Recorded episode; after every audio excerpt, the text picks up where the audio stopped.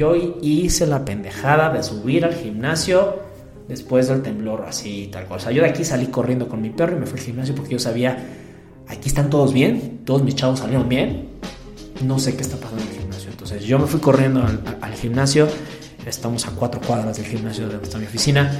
Eh, en el camino me encuentro, primero me encuentro a Alex o a Efraín, no me acuerdo, dos coaches de boxing blancos, espantados, y me dicen, güey, con esa ya valió madre, ya valimos madre, ya no tenemos box, se cayó el box, bye.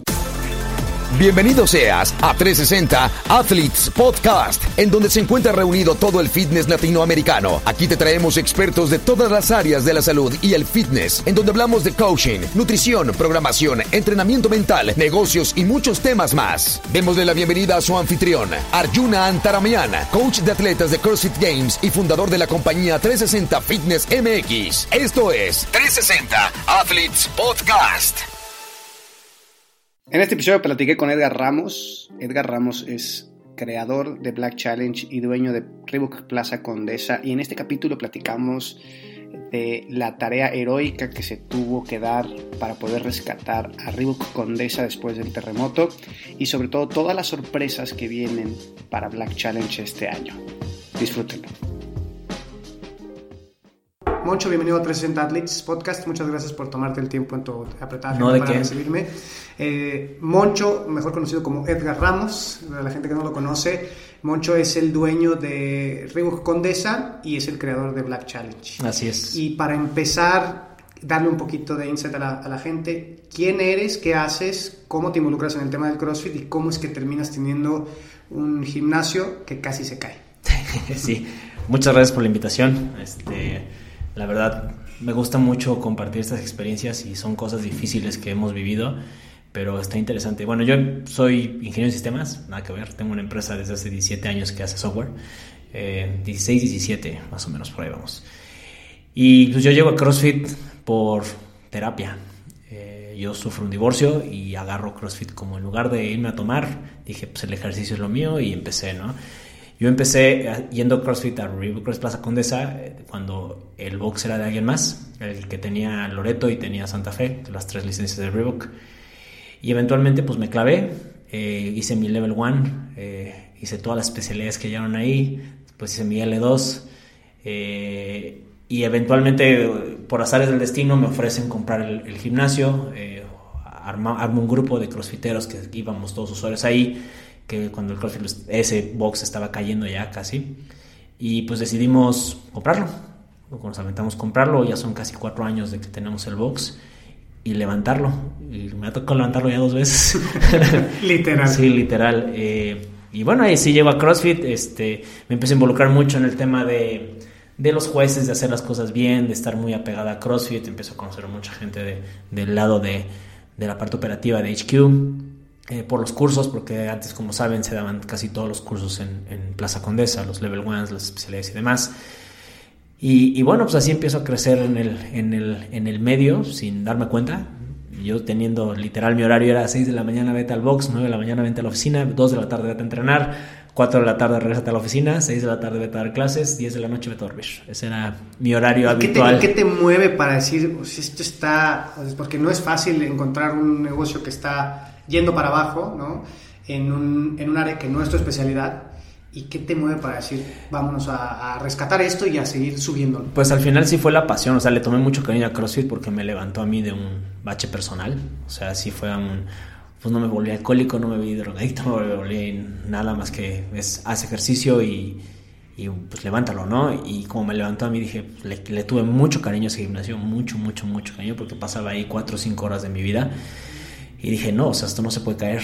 Y pues si lo podemos comprar, pues vamos a comprarlo y vamos a hacer lo nuestro, ¿no? O sea, nosotros éramos los que nos quejábamos de las cosas que nos estaban pasando en Plaza Condesa y, y dijimos, bueno, pues vamos a hacer que pasen, ¿no? Y de ahí empezamos a, crecerlo, ¿no? Nosotros recibimos el gimnasio cuando lo compramos con 75 usuarios y hasta agosto del 2017 eh, cerramos con 220 usuarios promedio, ¿no? Clases de 20 personas Teníamos uno de los gimnasios, pues quizá no, no mejor estructurados por, por, la arquitectura del espacio, pero, pero sí más grandes. Teníamos área funcional como de 450 metros cuadrados. El espacio con baños son, son, eran 700 metros cuadrados. y pues nos daba perfecto para tener una clase de especialidad atrás o entrenamientos personalizados atrás, más una clase de 15, 20 personas enfrente y, y toda la operación que quisiéramos, ¿no? Entonces de ahí también eh, surge cuando arrancamos el primer año hacerle un evento a la comunidad, un evento interno en donde dijimos, bueno, vamos a ver qué tan bien nos sale y hicimos el primer Black Open ahí en el box para inaugurar una terracita que teníamos también, teníamos la azotea del gimnasio y queríamos hacer ahí cosas de sleds y demás y para enseñar la capacidad que tenía el gimnasio, pues, hicimos el Black Open y se salió de control, se salió de control para bien. Eh, ¿Cuánta gente les llegó en esa competencia? Esa competencia fueron creo que 80 o 90 atletas. Entre hicimos individual, sí eran individuales todos, hicimos avanzados, intermedios y RX Elite, ¿no? Hicimos tres categorías en individual. Muy, muy, muy chistoso. Y fue un día, fue, fue dos días, fue el sábado nada más.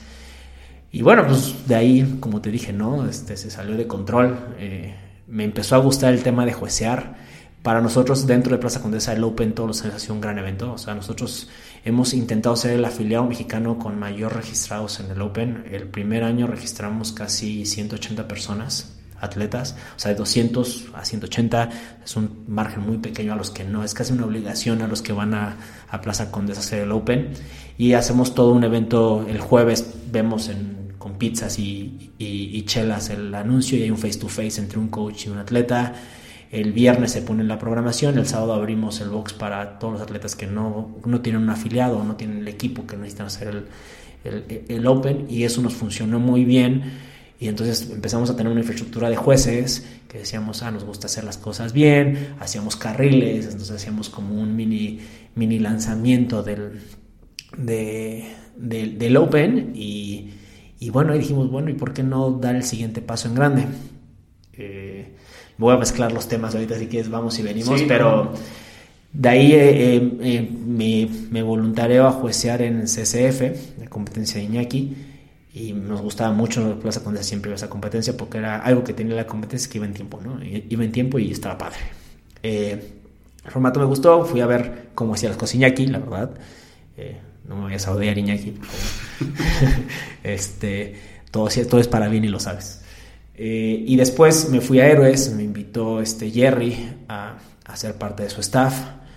Y yo iba a ir a competir, me lesioné dos semanas antes y me dijo, no, pues vente a juecear. Y, y ahí estuve, ahí trabajé con Jorge Francia, que estaba como de head, head judge en esa competencia. Ahí conocí hoy a mi actual novia, Victoria, de, de Querétaro. Y, y, me gustó mucho también Jerry cómo hacía. Jerry venía de, de trabajar en regionales y, implementó pues, los carriles, las vallas, los anuncios. De los, y entonces dije, mm, pues no, o sea, tenemos como el know-how de lo que hicimos el primer Black Open, pues vamos a aventarnos a hacerlo, lo único que nos falta es el espacio. Y en ese entonces te, teníamos a un par de head coaches que, que trabajaban en la delegación Venustiano Carranza, a Diego y Ernesto, que sí, pues por ahí nos escuchan, les mando un saludo. Y nos dijeron, oye, pues está el velódromo. ¿Cómo ves el velódromo para, para el Black? Y dije, no, no me gustaba la zona. Ninguna zona en México fuera donde hay un deportivo es así como, wow, al menos que sea una universidad. Y vi el velódromo y dije, órale, puede, puede salir bien, ¿no? Entonces vamos a experimentar. Entonces el primer Black de ser casi 90 atletas, brincamos a 450 atletas al, al segundo Black Open que se hizo en, en, en, velódromo.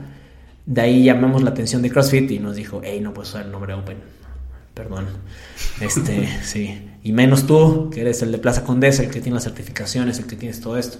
Sí, perdón, perdón, perdón, perdón, perdón. Este, lo cambio. Porque como nos patrocina Reebok, bueno, tenemos, procuramos tener las marcas que patrocinan los CrossFit Games, como se han dado cuenta, está Reebok, está 5.11, bueno, en agua no, no, pueden estar, pero están, y, y, y el tema de, de, del equipo y demás. Entonces me dice, Reebok tiene que mandar, o sea, estoy muy amarrado a la marca Reebok, o sea, es un convenio, pero para la gente que no sabe, Reebok no me da más que es fue una afiliación o fue un convenio que se hizo hace alrededor de 8 años en donde ellos distribuyeron licencias para abrir boxes con la marca Reebok o con el naming Reebok y el convenio está directamente en Estados Unidos hasta que la relación Reebok CrossFit se rompa. Yo o nosotros, todos los Reebok CrossFit Avenue, nosotros, Louvre, este, todos los que existen en el mundo somos Reebok CrossFit, ¿no? Entonces así se hace el deal. Pero ahí no hay una mayor relación con Reebok. Reebok no me da nada más, ni CrossFit me da las certificaciones por ser Reebok. Tampoco, esa es mucha cosa que la gente ha dicho de que por qué él sí, nosotros no. Simplemente ellos buscan un spot en donde comercialmente les funcione, que el espacio lo tengan y que, y que pues puedan venir y, dar, y llenar los cursos, ¿no? Y pues, nosotros al estar en Condesa, pues estamos en el centro de la ciudad. Entonces eso es un tema de, las certificaciones. Entonces al estar amarrado con Reebok, porque por azares del destino del gimnasio, Reebok tiene que mandar una solicitud a CrossFit para decir, oye, voy a, voy a sponsor este evento, ¿estás de acuerdo? Sí, y entonces por eso CrossFit sabe de, del Black Open desde su, desde su inicio. Entonces nos piden cambiar el nombre, cambiamos el nombre a Black Challenge y se vuelve a ser el segundo año Black Challenge, ¿no? Entonces que me desvío un poquito del box al black, pero me voy a seguir con el black y si ya soy tarde al, al, tema del box. Repetimos velódromo. Eh, desgraciadamente la delegación vio que pues, creció mucho el evento y esto sí lo voy a decir como es. Este, híjole, qué triste que México sea así, pero vieron un, quisieron ver un beneficio mayor al, al poder brindar una, una, infraestructura deportiva y que la Venustiano Carranza se quedara con esto y demás y prefirieron ver el tema económico y pues mucha gente que organiza competencias y no está en un venue privado va a saber de lo que le hablo. Empezaron con las mordidas, empezaron con pedir esto y esto y esto y esto. la gente no lo sabe, pero el Black Challenge 3 de sábado domingo fue protección civil a cerrar el venue. Querían dinero. Así. Entonces yo no sabía si el domingo iba a haber evento o no. O sea, cosa que afortunadamente nadie se entera y, y hoy, hoy se entera porque lo estoy narrando, son, son experiencias. Y, bueno, pues hay que solventar los días de operación, ¿no? Ese es el primer Black Challenge, que es el evento en donde de 450 atletas nos vamos a 680 atletas. O sea, fuimos creciendo bien. Eh, afortunadamente la experiencia, somos la primera competencia que implementa Morph o un segmento de Morph por el time cap, porque mucha gente se queja o comenta en los foros y aunque nunca comento nada, todos los leo. CrossFit México sobre todo. Y le mando un saludo a Charlie, a Charlie Lego Lego, él comentaba de que por qué las competencias no hacían watts de más de 10 minutos o más de 8 minutos. Y pues todo el mundo empieza a comentar, no, pues el dinero, voy a hacer algo muy sincero que, que todo, que si le preguntan a Juaco, le preguntan a Luis Enrique, le preguntan a, Adelina, a todos los que organizamos competencias un poquito grandes o ya con, con un nombre, eh, van a saber, todo lo hacemos por cariño al deporte. O sea, si a mí me pusieras en una balanza el dinero o no dinero que me meto, o más bien las deudas que me meto, a comparado al, trabajo que se hace para llevar a cabo Black Challenge, híjole, yo diría no lo hago, ¿eh? Sí, el costo-beneficio económicamente no, no, se ve expresado. No, no, no, o sea, desgraciadamente ninguna de las marcas que está en nuestro deporte pone dinero. O sea, no, no Gatorade, no Powerade, no Reebok, no 5.11. Todo el mundo te apoya con las cosas o con los medios que tienen, pero, pero hasta ahí. O sea, no, nadie va a llegar y te va a decir, ah, pues ten 400 mil pesos o, o, el que lo consiga, que me pase la fórmula, ¿no? Más nosotros estando en la Ciudad de México, o sea, las marcas este, te ponen intercambios, no te ponen el flujo. Entonces, y el Black, para la gente que no lo sabe, el Black Challenge desde la tercera edición es un evento de un millón de pesos. Entonces, si hacen la fórmula pues inscripciones contra eso. No hay manera. Voy ceros. O sea, vamos ceros o vamos tablas, ¿no? Entonces, pues empezar a generar una mejor experiencia que es emular la experiencia que vive la gente que va de vacaciones y paga un boleto para ir a Los Ángeles o a Madison ahora, o paga un boleto para ir a un regional a Brasil y ver CrossFit y ver cómo lo hacen y, y, la experiencia como atleta que se llevan, pues intentar darle esa experiencia a, a la gente que yo nunca voy a calificar a Games. O sea, no es, mi, no es mi objetivo, ¿sabes? O sea, tengo 37 años, o sea, y, no tengo 300 de clean porque fui atleta, jugué béisbol toda mi vida, estuve ubicado en el TEC de Monterrey por béisbol, sí tengo la, la, la, formación del deporte en mi vida, pero nunca, nunca fue un deporte individual, siempre fue un deporte colectivo. Me encanta ser coach, me encanta dar clases, me encanta transmitir eso y hay gente que nace para ser coach, hay gente que nace para ser atleta. Punto. Yo siempre lo he dicho, ¿no? Hay gente que tiene las aptitudes y cuando tú vas a unos games y ves a, al top 10 son, son superhéroes, o sea, son gente fuera de nivel. Ahora que tuvimos la posibilidad de tener a Belner semana y media entrenando en el box, la gente no lo supo porque nos pidió que no lo dijéramos, pero Belner estuvo semana y media en el box entrenando. Tú lo veías entrenar y decías, es una máquina, o sea, son máquinas. Entonces, ¿Cómo yo, Edgar Ramos, puedo tener una experiencia similar como un atleta en algo que me apasiona tanto, que son los games, que pago o que me puedo meter a YouTube a verlo y decir, wow, ¿no? Pues vamos a intentar emular esa, esa experiencia a los usuarios, ¿no? Todos tenemos fallas, estamos aprendiendo, intentamos hacer lo mejor que se puede. Eh, y nos, eso nos lleva a, bueno, y en experiencia del tercer año en el Black 3 nos llueve, nos queda una granizada irreal, no sé si lo que lo recuerden, pero en la final estaba Luis Oscar Mora haciendo Ring Muscle Loves con el granizo encima. Eh, suspendimos casi una hora la competencia para la final, estábamos entre la final, donde estaban las carpas o no, al final se pudo hacer afuera. Y dije, pues no me la voy a jugar con la lluvia, el siguiente año voy a buscar un venue techado. Encontramos Plan Sexenal eh, para el Black del año pasado, donde pues tiene un domo, es un deportivo, tiene instalaciones más grandes. Desgraciadamente es otra vez un deportivo del gobierno y pues a veces el gobierno tiene muy descuidadas las instalaciones deportivas generales, ¿no? Baños, paseos, caminos y demás. Entonces, pues aún así tenemos que cargar con nuestros amirren, tenemos que cargar con todo para intentar solventarlo, porque damos un paso de 620 atletas a 820 atletas. Controlar a mil personas desde el punto de vista de liderazgo, porque es uno de los, temas muy recurrentes aquí en el podcast eh, y la gente le interesa mucho esa parte, tú como líder de, esa organización, o sea, ¿cómo lidias? Porque no estás, o sea, no estás liderando a tu equipo de trabajo, estás liderando 800 personas. ¿Y cómo pasas de estar aquí en tu oficina, tranquilo, relajado, al otro día literal, el otro día estar con 800 personas lidiando, ¿cómo lidias con la presión? ¿Qué, ¿Qué, te mueve? ¿Qué has aprendido? ¿Cómo te has desarrollado en esa parte? Creo que ha habido mucha gente, bueno, a lo largo de estos cuatro años nos, nos hemos apegado a mucha gente clave eh, que le tienen la misma pasión al deporte. Eh, ha trabajado dos años ya conmigo en el Black. Memo Cortés de la Femex Fit ha trabajado tres años con nosotros en el Black. Eh, Luis Enrique, aunque nunca ha estado presencialmente en el Black, ha aportado mucho, pues él nos puso el RIG el año pasado. Eh, Adelina por primera vez vino el año pasado. O sea, esa, gente que tiene una competencia, que sabe lo que es fletarte no dos días, no tres días, no el montaje, no el desmontaje, sino un mes, dos meses, tres meses de operación del Black, por el simple gusto de, ver a la gente competir y, tener esa que te digan, no, no mames, qué chingona competencia, güey, felicidades. O sea, no es nada más mucho Black, son muchas personas atrás, muchas personas claves que nos ven en Bob, que los ven en Invitational, que los ven en FCC, que los ven en otras competencias, que vamos de la mano, que hemos hecho un equipo de trabajo indirectamente eh, y que funciona, ¿no? Victoria, que, este año, el año pasado, este, estuvo, fue mi mano derecha. Yo nunca había tenido una mano derecha como tú lo ves con Dave Castro que trae como a cuatro chavos así al lado, pero sí, o sea, encontrarme en el black a mí, o estoy aquí, o estoy allá, o estoy allá. Entonces Victoria andaba como, como la segunda al mando de entre deportivo y, operativo, ¿no? En este caso yo le delego todo lo deportivo este año por primera vez a Juaco, a Juaco y a Memo. Eh, para yo encargarme de la operación, porque tú lo dices, lidiar a mil personas no es fácil, ¿no? ¿Qué defines como operación?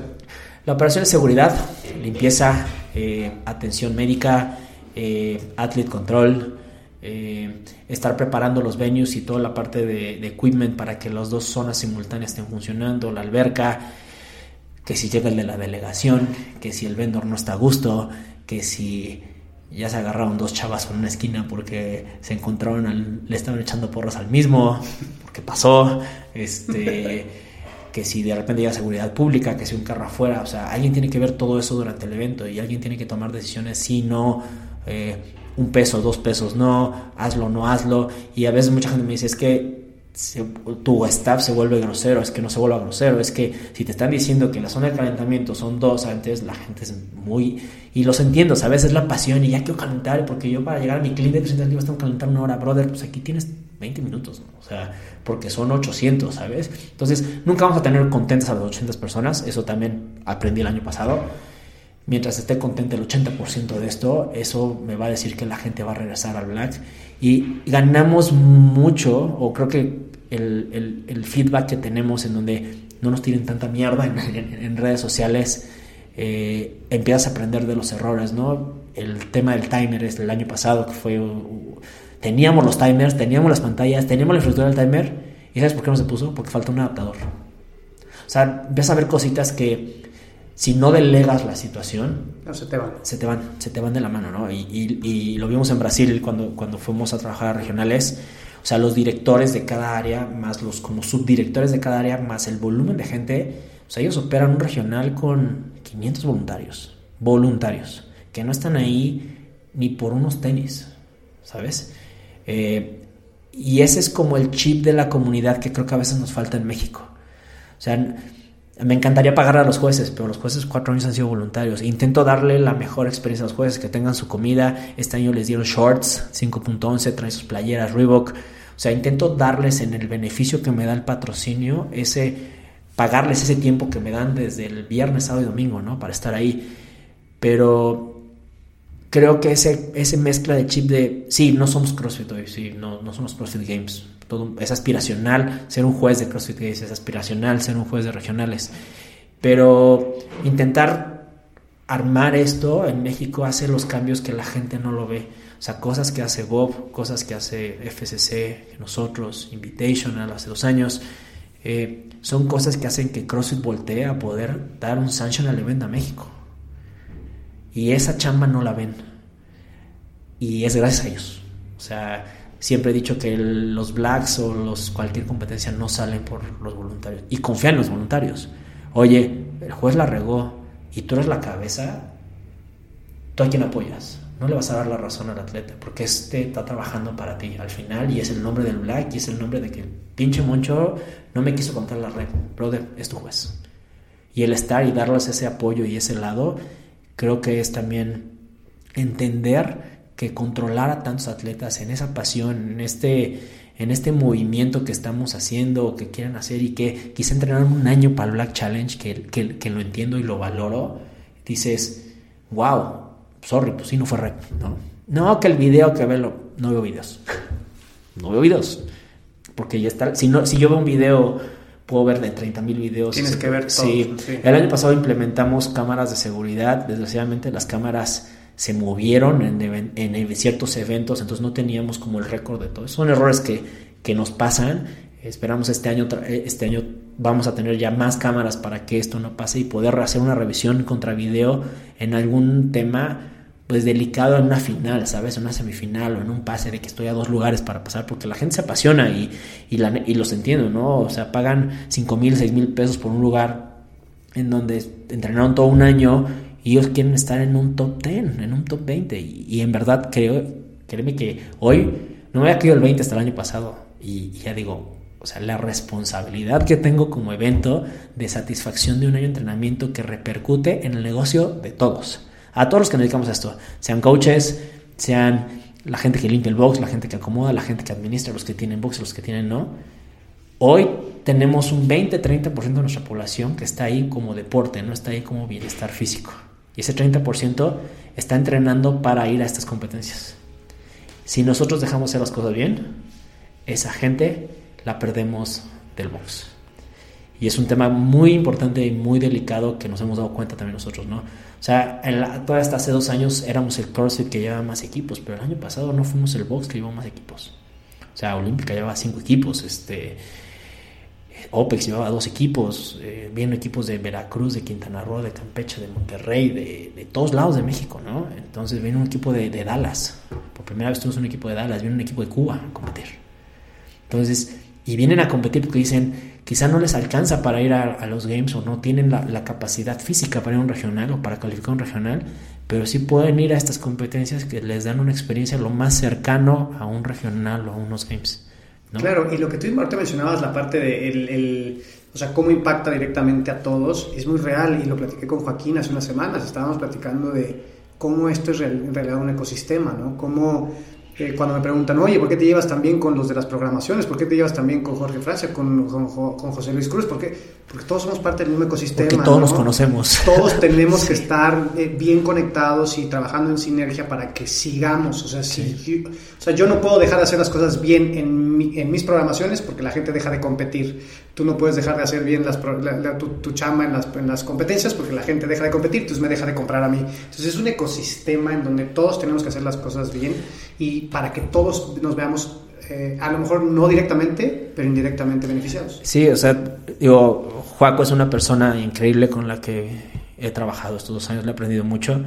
Eh, obviamente todo el mundo sabe que Juaco tiene el camino recorrido más grande en Games, es el primero que ha llegado a ser un director de competencia en, un regional dos veces. Este, Luis Enrique por ahí va y, ahí vamos todos, ¿no? Haciendo nuestro caminito eh, en CrossFit, cuando CrossFit, CrossFit HQ es muy celoso de lo que opera y de lo que hace, muy, muy, muy celoso, ¿no? O sea, llegar a ser un juez de games, tienes que conocer a alguien, como todo, para que ese alguien te mande a llamar a su equipo para que vayas a trabajar. O sea, no es así como que, ah, yo me voy a... Sí, sí, está padre, haces el submit en la página y, y ojalá, ¿no? Y es una frega, ¿eh? O sea, yo Brasil no lo disfruté nos paramos 5 de la mañana, rayamos 10 de la noche fundidos y aparte estábamos en el montaje y luego que nos tocó que no llegaran las cosas, jueces, staff, todo éramos cargadores, implementadores, opinábamos qué hacíamos, qué no hacíamos y a improvisar. ¿Y por qué? Porque el regional se tenía que llevar a cabo y cuando ves a Dave Castro y nos dice gracias porque ustedes tuvimos un regional en Brasil como se debió de haber tenido,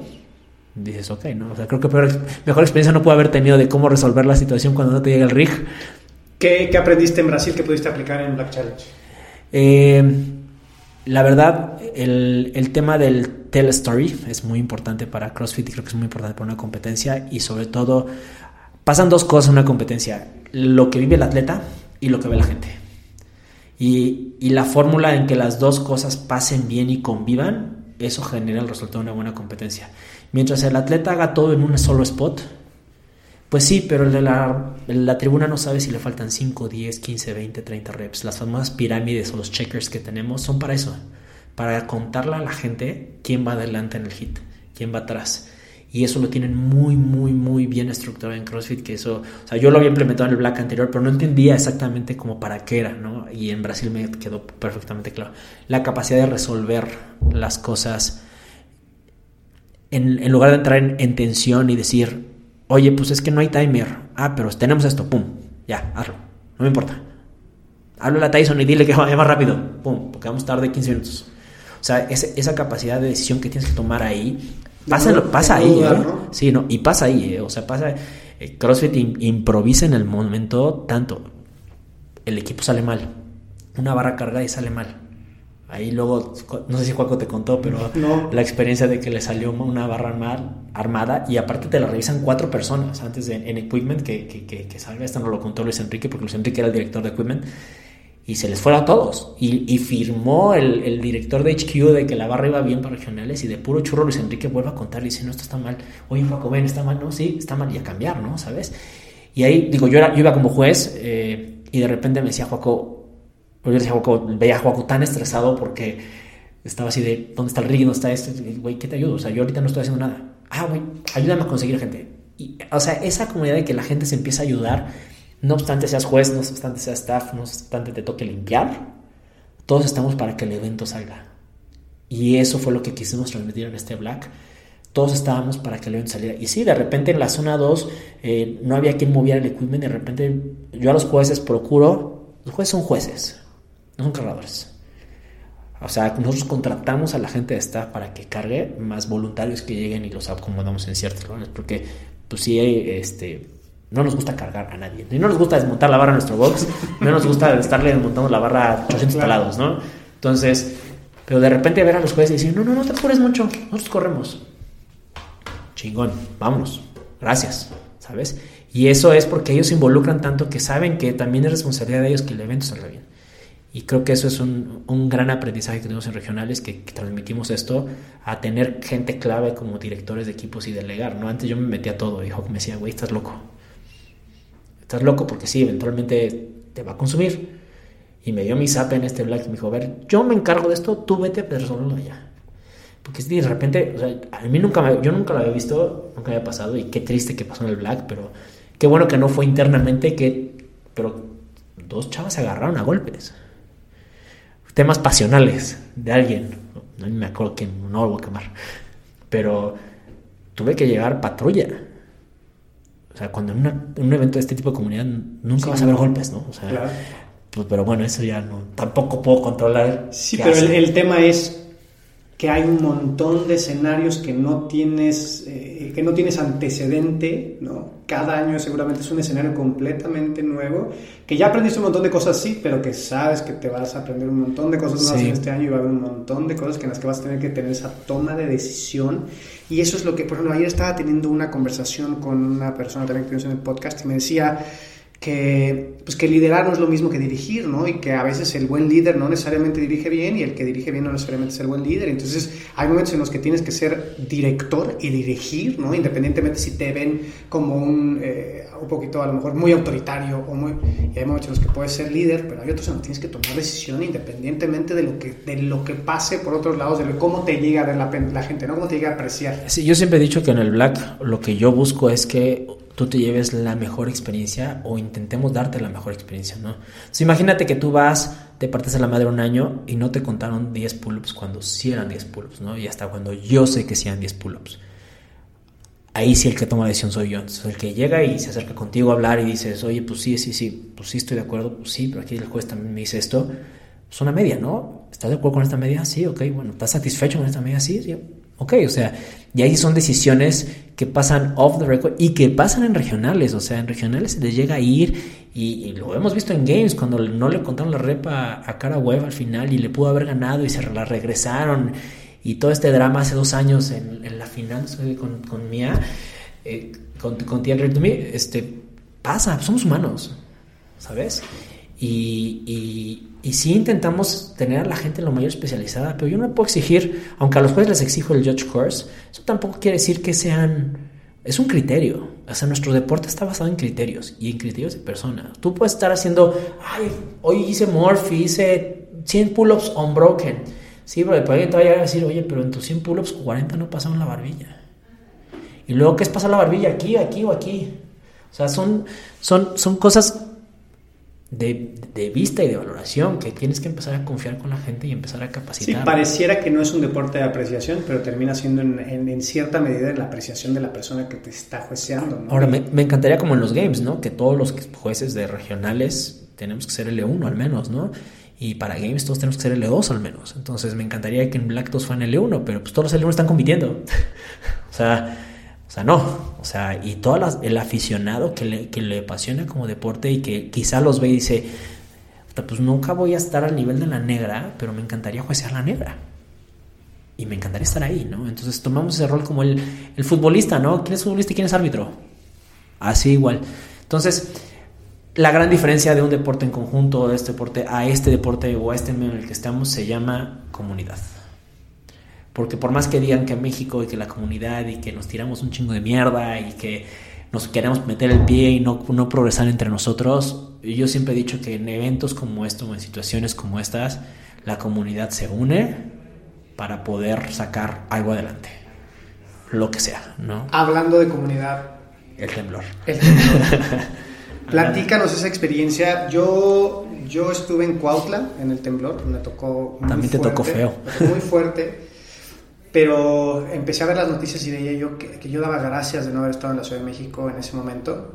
Y cuando empecé a ver todo el tema, todas las imágenes, no sé si las tomaron con drones, con helicópteros, imágenes alrededor del gimnasio y todo. Televisa subió un dron. Era, era, o sea, espeluznante, ¿no? Pensar que, o sea, que algo había ahí arriba y yo honestamente no pensé que fueras a poder reabrir y ahí estás. Tú y el 80% de, de la Ciudad de México pensando. Y ahí estás, ¿no? Y regresaste fuerte y regresaste otra vez a seguir dando. Y la comunidad fue parte importante de todo este recupero, porque yo me acuerdo, veía por todos lados comentarios de otra gente, ya estamos en la esquina tal, y ya llevamos alimentos a tal lado, y ya venimos de no sé qué ciudad, y ya estamos aquí adentro repartiendo sábanas. Era increíble la respuesta de la gente en todos lados. Y sobre todo eh, aquí en la Condesa, ¿no? sí, no, la Condesa, la Roma, la del Valle, fue impresionante. Digo, ahorita donde estamos haciendo el podcast, yo estaba aquí en el temblor, yo no estaba en el, en el box. Aquí estamos en un cuarto piso en un edificio de 11 y es como la cadera del edificio. Entonces, a nosotros se nos cayeron tres vidrios templados así encima, nos bloqueó la, la, la salida aquí yo tenía a a mi perro aquí, le iba cargando. O sea, estuvo feo, feo, porque no nos avisó, ¿sabes? Porque fue un jalón como si iba a pasar un camión. Y todo el mundo decía, ¿qué pasó? Y de repente, ¡pum! ¿no? O sea, se viene el temblor. O sea, no sonó la alarma sísmica. Eh, nos agarró a todos en medio de la nada. Porque normalmente cuando ya estamos acostumbrados o estamos entrenados aquí en la Ciudad de México, son la alarma sísmica y tienes 50 segundos, 40 segundos para bajar a donde estés. Y bajar de hasta un séptimo piso te da chance, un quinto piso te da chance. De un 12 no, sí, no. Eh, Afortunadamente no era el primer temblor medio, bueno, sí era el primer temblor fuerte que pasaba en el box, no era el primer temblor que nos pasaba en el box. Siempre procuramos, todos nuestros coaches tienen el protocolo de, seguridad en, en, Condesa y nuestro protocolo, estamos en el piso 12, es para arriba, no hay manera que bajemos. O sea, no hay bajera que la, la gente baje y comprometes mucho porque lo primero que se desprende en un edificio son las escaleras. Entonces, a veces comprometes mucho a la gente si la pones a bajar las escaleras y que los agarre en medio del edificio, ¿no? Entonces, Protección Civil en los recorridos siempre nos ha dicho, vas para arriba.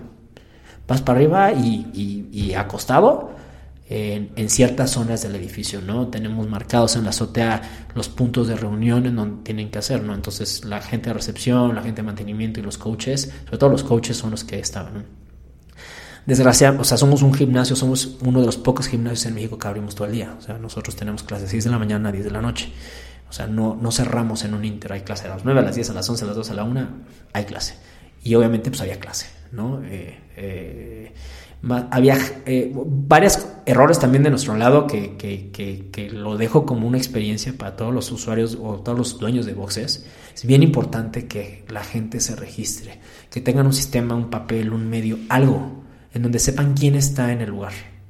O sea, no lo vemos hasta que pasa algo, ¿no? Pero el para mí saber quiénes estaban en el lugar era hablarles directamente a esas personas y saber que estaban bien, ¿no? Y que en ese momento no había teléfonos, ¿no? Todos esos, no, no, había teléfonos, no había líneas, pero al menos saber, o sea, yo subí al gimnasio, yo, yo hice la pendejada de subir al gimnasio después del temblor, así tal cosa. Yo de aquí salí corriendo con mi perro y me fui al gimnasio porque yo sabía aquí están todos bien, todos mis chavos salieron bien, no sé qué está pasando en el gimnasio. Entonces yo me fui corriendo al, gimnasio, estamos a cuatro cuadras del gimnasio de donde está mi oficina.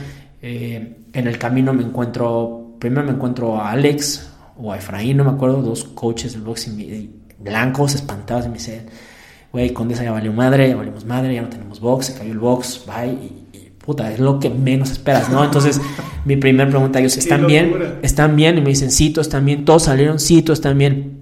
Humanamente estamos bien, sí. Váyanse a sus casas, váyanse con su familia, yo voy al gimnasio.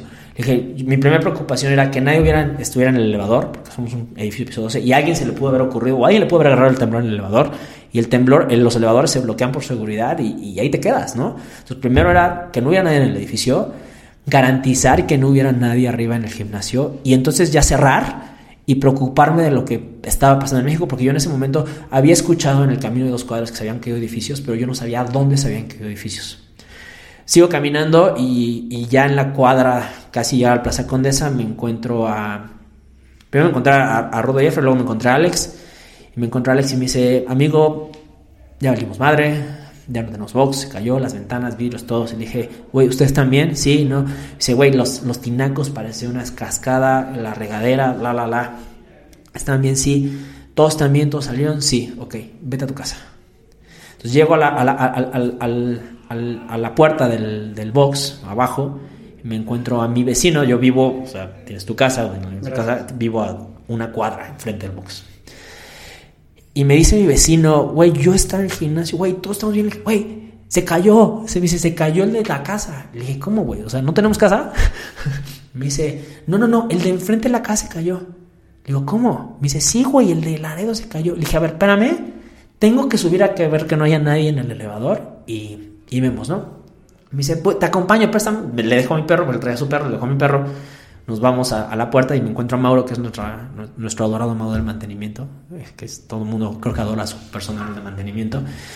Y, me dice Mauro, no, yo salí por unas pilas y me le agarró enfrente de su mesa donde se cayó el de Álvaro Obregón. Entonces Mauro venía blanco porque Mauro vio caerse el de Álvaro Obregón. Entonces llega y me dice, le digo, ¿ya subiste? No, y se estaba muy preocupado por su cartera. Le digo, vámonos, o sea, vamos, escaleras. Y vámonos gritando cada piso que no hay elevador trae llaves y yo traigo llaves. Entonces ya nos vamos en el elevador, nadie, nadie, nadie. Todavía venimos bajando así, gente blanca, transparente. de Hay una oficina en el 9 y hay otro, una galería de arte en el 6. Y todos bajando transparentes, ¿no? Y, ya llegamos arriba y yo sí iba al gimnasio y dije, ay, cabrón. O mis ventanas estaban todas rotas, las barras, remos, todo tirado por todos lados. Este, se, se veía mucha agua, yo no entendía por qué se veía tanta agua. Le dije a Mauro, agarra tu carta y vámonos. Ya después todo el mundo me regañó porque subí. todo el mundo me regañó porque dicen, no, o sea, mucha gente que regresó por sus cosas, ahí fue donde se quedó. Y bueno, ya pues, este, regresamos y, vamos para abajo y ya abajo estaba Nico y me dice, vamos a ayudar, ¿no? Entonces vamos corriendo al Laredo y sí, estaba desesperado. Me toca pasar al lado de, un taxi donde le había caído un poste de luz encima y estaban tres personas intentando sacar a alguien del taxi. Entonces llegamos Nico y yo a abrir el, el taxi, llegamos a botar la puerta del taxi pasa, adelante había una patrulla en donde también le había quedado un pedazo del edificio a la patrulla. Eh, y en eso llega Alex Amaniego de, la nada y me dice mucho yo te ayudo porque el policía la, estaba en shock entonces entre Alex y yo sacamos al, policía de la, patrulla este pues los encaminamos los movemos eh, y, ya o sea me, me muy bien mi vecino se lleva a los perros a, a los departamentos nuestra casa afortunadamente bien y, y, ya regresamos y a mover piedras, ¿no? Ya a mí me tocó la escena de la chava que está sentada arriba del edificio todo caído, porque ella estaba en la azotea y se cayó con todo el edificio. Y empezaba a buscar, ¿no? Decían que había como 11 personas, luego decían 15, 12, y, y empezar a mover piedras y empezar a ver si escuchábamos algo y hacer cadenas humanas y, y todos, ¿no? En el Inter, pues yo le pido a, bueno, me meto al sistema, en ese entonces teníamos Wi-Fi, y me meto a ver los check-ins de la clase y entonces empiezo a, Bueno, para empezar nadie me encontraba, porque no había teléfonos, ¿no? Entonces todo el mundo estaba como loco buscándome porque, primero, no por el box, se cayó el Laredo, Laredo de Amsterdam, ¿no? Entonces todo el mundo decía, puta, se cayó la casa mucho. Eh, entonces, gente de la comunidad de CrossFit del box llegaron en moto a ver que estuviéramos bien. Entonces también eso, parte del cariño que, que se agradece. Y no sé por qué Laredo se volvió el centro de la comunidad de Plaza Condesa, ¿sabes? O sea, el edificio de Laredo todo mundo estaba ayudando. Entonces, como 60 atletas de Plaza Condesa estaban entre moviendo escombros, llevando agua, acomodando, dando comida y todo eso. Y nadie en ese momento se preocupó por el box, ¿sabes? Sino, o sea, lo que estaba pasando ahí porque lo vivíamos muy cerca. Ya que hablo con mi vecino y me dice quiénes estaban, me intento comunicar con ellos para ver si estaban bien, todo bien, oye sí, hoy uno me dice, oye, dejé mi celular allá, a ver si lo encuentran, etcétera, etcétera. Pasó algo con, con, con, con Oscar, con Oscar Verdugo, que yo no sabía que estaba en el box, no estaba check-in, no sé por qué, no sé qué hacía en el box, al parecer estaba en la clínica o había acompañado a alguien, yo nunca me enteré que él estaba, nunca le hablé, se molestó, luego lo platicamos, lo hablamos eh, en persona, yo no sabía que tú estabas, ¿sabes? Y es, ahí es donde yo me di cuenta de la importancia de saber quién está en tu gimnasio a cualquier hora, en cualquier momento. Así sea un sistema, así sea una lista, así sea alguien que sepa, ¿no? Porque yo me ten... en ese momento yo soy responsable de, de 10, 12, 14 personas, incluyendo mis empleados que están ahí arriba. Y, y ya, ¿no? O sea, pasó el temblor, pasó, pasó la historia de la que conocemos, en donde estuvimos una semana ahí metidos. Y yo me clavé tanto en ayudar en Laredo, o sea, yo no dormí cuatro días, este, yo me quedé porque mi casa se hizo bodega de los militares, teníamos la antena de comunicación ahí arriba y demás. Hasta en el cuarto día me dicen, oye, la gente está empezando a escribir en Facebook qué va a pasar con el gimnasio, que todo bien. ¿Qué pasa? En el, en el segundo día, en ese momento todo el mundo se convirtió en DROs, todo el mundo era arquitecto, todo el mundo era este, ingeniero civil. Entonces todo el mundo opinaba y veía los edificios cuarteados y decía, ah, no, ese edificio está proyectado 15 metros para acá y se va a caer, ¿no? Y no, y... entonces alguien, me acuerdo muy bien, eh, eh, un, eh, una, en CrossFit Kids nosotros teníamos a la hija de, alguien en el gobierno federal y yo le hablo a la mamá y le pido el favor que, que, me puede mandar un DRO privado, que, que me echara la mano porque había pues quería validar para subir yo a ver cómo estaba el gimnasio. El DRO, para la gente que no sabe, de, es un director, es director responsable de obra. ¿no? Responsable de obra, que son los que dicen que ellos firman y ellos van al bote si algo se cae. Así, así de fácil, ¿no? Entonces, eh, habíamos hablado ya con la gente del Plaza Condesa y el Plaza Condesa dije, no, nosotros vamos a llevar nuestros peritos. A mí no me dejaba tranquilo que el Plaza Condesa llevara sus peritos. Entonces, yo llevé peritos privados y la gente de protección civil que estaba dando los recorridos en los edificios para saber, para diagnosticar los edificios. Entonces, en el, en el Inter, eso pasó en la primera mañana del día siguiente del temblor pasan y había un señor que estaba organizando en Condesa, en el Parque España, tenía un campamento, no sé qué hacía, y empezaron a llegar los medios. Entonces empezó a llegar, llegó Reforma, llegó el Universal, llegó, no me acuerdo quién más, y llegó Televisa, ¿no? Y entonces acordonamos nosotros Nuevo León porque mis vidrios estaban salidos.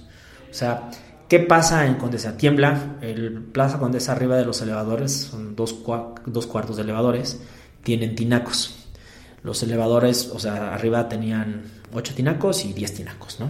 Entonces, cuando empieza a temblar, los tinacos, como tienen agua, mucha agua, hacen que el movimiento trepidatorio se empiece a oscilar y hacen más pesado. Entonces, los tinacos revientan las paredes perimetrales del, del cubo de elevadores del, de adelante, pues son dos, de la que está pegado Juan Escutia, se caen las paredes perimetrales, que era como nuestra subida al asador, nosotros tenemos un asador arriba, se cae esa azotea, y el agua, cuando se cae, hace que la losa se desplace, porque en lugar de hacer un, un, movimiento de arriba abajo, eh, lo hace ondulatorio y entonces hace que las columnas trabajen como tienen que trabajar. Entonces las columnas se inclinan alrededor de 20 grados a la derecha del extremo que daba Juan Scuti al box, lo que teníamos nosotros como la, la parte de especialidad o la, la parte de, de, open box ¿no? y el consultorio. Entonces se, desplaza. La losa nunca se cayó. O sea, gente que decía lo, que, lo único que cayó era tierra de, la, de, lo que cayó arriba de los, de los tinacos, cayó agua y los vidrios que al desplazar la losa, pues el ventanal se desplaza.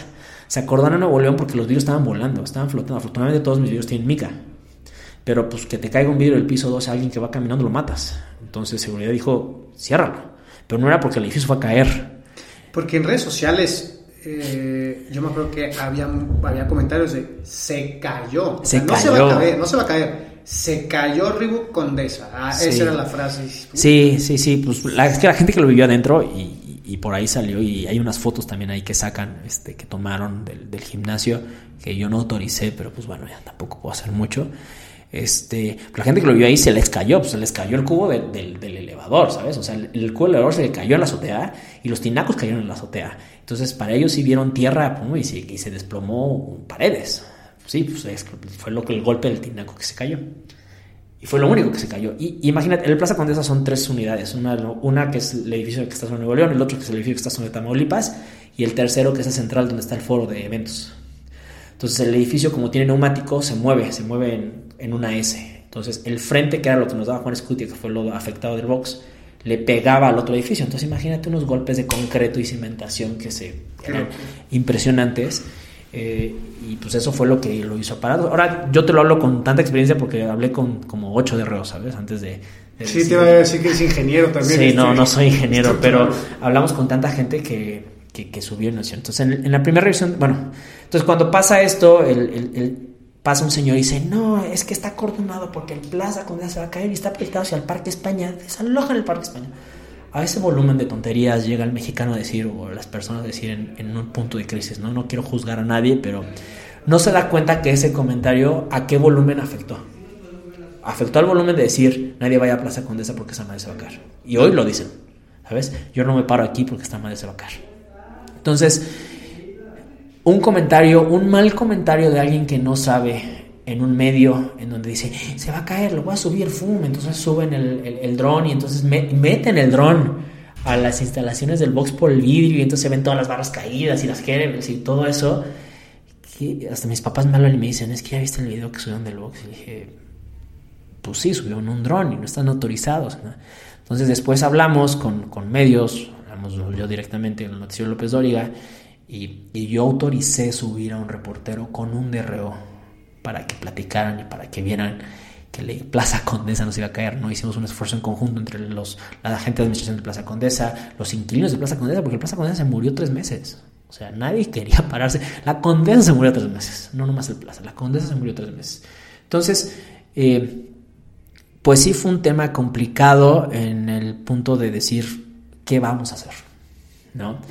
Pasa la crisis ya de vidas y de todo esto, los edificios, las grúas liberan Laredo, lo teníamos enfrente y entonces junto a todos los socios y, nos vamos un día, le dije, vénganse, vamos, vamos al box, o sea, vamos a que veamos y que nosotros limpiemos y vivamos esto, ¿sabes?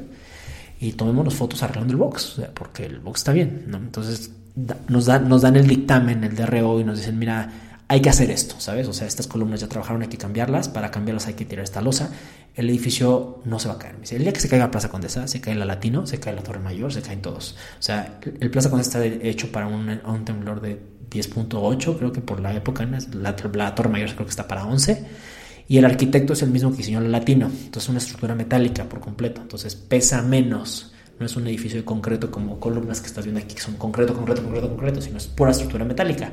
A esa estructura metálica se mueve, sí, se mueve, se mueve mucho, se mueve. Si hay, si hay concierto en la Plaza Condesa, se mueve. Así ya estamos acostumbrados. Entonces nos dicen, nos dan los lineamientos nuestro DRO, que coinciden con los DRO del Plaza Condesa y coinciden con el dictamen oficial del, del, del, lugar y dicen, o sea, lo que sí tiene que pasar es de aquí para allá, de donde cayeron los tinacos, de aquí tienen que demoler la losa para, para poder este, arreglar las columnas y luego otra vez cimentar, si ustedes quisieran. Este, estas losas ya trabajaron, esto hay que quitarlo de seguridad. Entonces nosotros cerramos el box, entonces dijimos, bueno, ¿qué sí, qué no corre peligro? O sea, siempre, siempre, y en mi mente, y quiero que lo sepan, es, no voy a arriesgar, arriesgar a mi familia, porque para mí mi comunidad es mi familia, a que les pague. Y si el primero que va a estar ahí soy yo, ¿no? O sea, como el capitán del barco. Entonces, no, no por un tema de negocio, no por un tema de dinero, porque afortunadamente eh, mi ingreso principal no viene del box. Este, o sea, yo no sacrifico por tener un peso, ¿sabes? Y no voy a sacrificar una vida por un peso, no lo vale en lo más mínimo. Entonces, primero garantizar la seguridad, ver todo eso y nos llevó un mes y medio poder limpiar, arreglar y volver a abrir. Para nosotros que fue arreglar, recortarnos de los 600 metros que teníamos a 300 metros. La mitad, la mitad del box. ¿no? ¿Y actualmente sigue así? No, nos hemos ido ampliado conforme el Plaza Condesa ha arreglado. Eh, la parte que ya demolieron y que ya quitaron es una terraza enorme, pero pues está ahorita en stand-by porque pues el Plaza Condesa también recuperarse de todo esto y en income y todo, yo creo que no ha tenido el flujo económico para pues, ponerle una rejita o poner un mar para que podríamos tener un box increíble ahí al sol, porque no vamos, ya se decidió por ambas partes, no vamos a techar esa parte. Eh, y hoy pues, nos, ampliamos hacia el otro lado, compartíamos o compartimos hoy todavía el espacio con eFit, con un electrofitness que es del dueño anterior del box. Y él, bueno, él dijo, bueno, te doy más espacio, me quito una cabina y amplíate tú. Para que se den una idea del golpe eh, a nivel financiero y a nivel este, usuarios y de negocio, nosotros veníamos de 210 atletas pagados, porque todos los boxes tienen 210 atletas pagados, más sus becas, más sus atletas, más todo lo demás. Eh, tenemos una comunidad como de 270, abrimos con 63. Eh, no sé si lo sepan, pero creo que el Plaza Condesa, es, eh, aparte de los que están en Santa Fe y demás, somos de los que más alto pagamos renta. O sea, si yo te, dijera mi monto de renta, es igual y son tres meses en... me lo puedo imaginar y sí ha de ser una locura. entonces, este, pues hay que reestructurar el modelo de negocio. O sea, reestructurar el modelo de negocio para saber, primero decidir, ¿queremos? Sí, ¿estamos dispuestos? Sí. ¿Le muchas ganas? Sí, ok. ¿Tenemos al equipo y están con nosotros? Sí, ok. Entonces, ¿qué tenemos que hacer? ¿No? Entonces, fue así de minimizar gastos, eh, hablar con el Plaza Condesa. El Plaza Condesa nos condonó tres meses de renta para poder abrir, porque el Plaza Condesa lo que quería es que sus inquilinos no se fueran, porque si nos empezamos a ir, pues todo el mundo iba a huir, ¿no? Entonces hicimos ahí como una fortaleza entre todos para decir, pues el Plaza Condesa se, se mantiene y, podamos operar, ¿no? Eh, hicimos un ajuste ahí a diciembre, en diciembre cerramos como con 80 usuarios, arrancamos enero y empezamos otra vez, ¿no? Y hoy somos 180 usuarios. Entonces, nadie lo ve, ni es más, ni yo lo creía que a un año hoy pudiéramos seguir operando. Este, hoy Plaza Condesa está trabajando por un espacio más grande en Condesa. Este, este, esperemos que pase este año, sino el siguiente, y que nos quitemos, el, hoy todavía tenemos el estigma del piso 12, ¿no? Inclusive cuando fueron a recoger los kits del Black, todo el mundo estaba así como que viendo si el edificio estaba chueco y decían, no, sí, ya sabes. Gente opina y dice, no, esta madre se va a caer. Bueno, créanme que no soy, no soy Dios o no soy la madre naturaleza para decir, esta madre no se va a caer, pero sí soy alguien consciente que no expondría la vida de ni, ni el más mínimo ratón por, mantener un negocio ahí, ¿no? Entonces... ¿Y si te pasó por la cabeza decir, nos vamos a otro lado? Sí, sí, sí, De hecho, desde el temblor hemos, no hemos quitado el renglor de buscar lugar. O sea, es un hecho que, que el River Cross Plaza Condesa, por tranquilidad mía y de todos, este... Hoy, hoy, hoy hemos llegado otra vez a un tope en donde no cabemos. O sea, tengo clases de 15 personas, más los que están haciendo su programación de Luther con la negra, más los atletas que tienen otras programaciones anuales de Open Box, que se ve muy lleno el box, ¿no? O sea, nosotros teníamos equipo para 25 personas, o sea, barras. Nunca te ha faltado una barra, nunca te ha faltado un remo, nunca te ha faltado una bici en un WOD en Plaza Contesa, ¿no? Hasta Worms, porque el Black, ¿sabes?